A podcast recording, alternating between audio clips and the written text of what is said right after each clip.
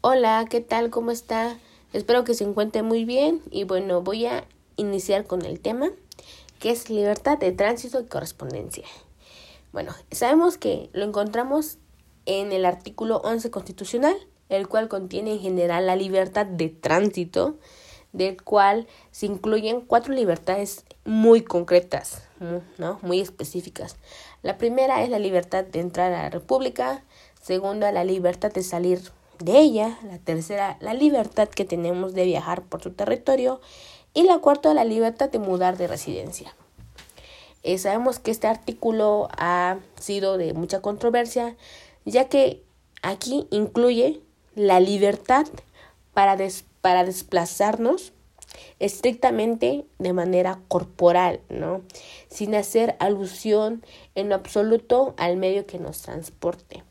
Entonces, podemos este, decir que es algo un poco ilógico si vamos, por ejemplo, en la libertad de, de viajar por todo su territorio, ¿no? Porque si no incluye ningún medio de transporte, ¿cómo yo puedo viajar por todo el territorio o cómo mis capacidades físicas, ¿no? Me van a dar para viajar por todo el territorio.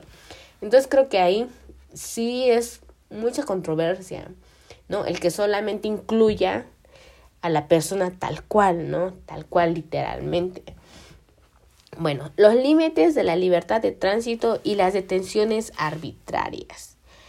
Eh, bueno, hace unos días iba por la ciudad, entonces la Guardia Nacional eh, me, me detuvo. Creo que realmente es algo que que no tiene ni siquiera lógica, porque me dijeron que, que el coche estaba muy polarizado y que necesitaban revisar, ¿no? Su, su argumento fue que estaba muy sospechoso. Entonces yo iba sola y pues no tenía nada. Eh, viniendo de, de del cuerpo de la Guardia Nacional, eh, de hecho, en este recurso didáctico que usted nos, nos dio, en el artículo 129 constitucional, sabemos perfectamente hasta dónde tienen capacidad, ¿no? Hasta dónde este tipo de cuerpo puede ejercer, ¿no? Entonces ahí creo que realmente mis derechos fueron violados, realmente, porque eh, para empezar, o sea, ellos no tienen derecho de hacer eso, ¿no? ni el derecho ni la obligación de hacer eso, ¿no?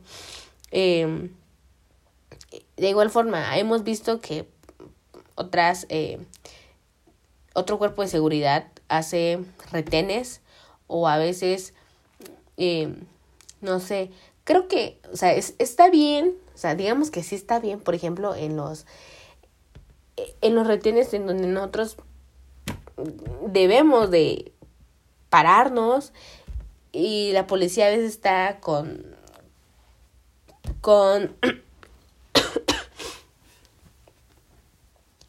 con preguntas de que si vamos eh, no sé ingiriendo alcohol o vamos eh, haciendo otro tipo de actividades ilícitas no en el cuales ellos deben de que todo estén bien.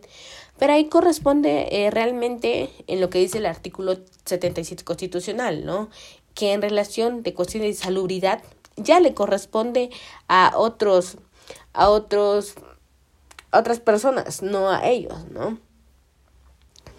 Eh, por ejemplo, en la libertad de tránsito y circulación en derecho internacional eh, humanos, tiene una gran relación en el artículo 11 constitucional y el artículo 12 ¿no? de este ya que ahí plasma perfectamente los derechos que cada uno tiene y en las controversias de las cuales estas se van a ver afectadas.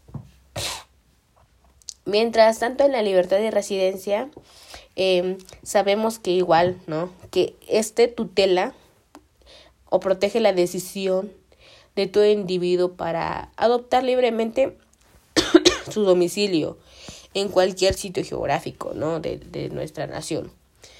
Mientras tanto, en el, asilo, en el asilo y refugio se pueden ver este que de igual forma aquí se, se tutela, ¿no? La integridad física, emocional de cada individuo, ¿no?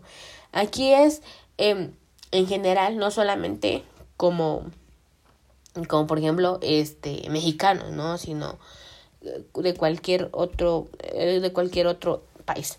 Vamos a hacer una gran diferencia entre un asilo y un refugio. Vamos a, bueno, ahí nos dice perfectamente que el asilo eh, lo, lo, puede solicitar cualquier persona que esté en, en persecuciones basados en cuestiones de políticas. Y en eso no es traducido literalmente, no en sí políticas, ¿no? Que ahí nos dice que va aborda, ¿no? Más, más temas. Mientras tanto, en refugio se debe, eh, esta persona debe de argumentar eh, causas de carácter inhumanitarios. Por ejemplo, no sé, discriminación por, por la raza, el color, religión. Y esta persona sabemos que evidentemente no tiene, este, eh, no tiene la, las facultades de enfrentarse solamente a ese tipo de, de percusiones.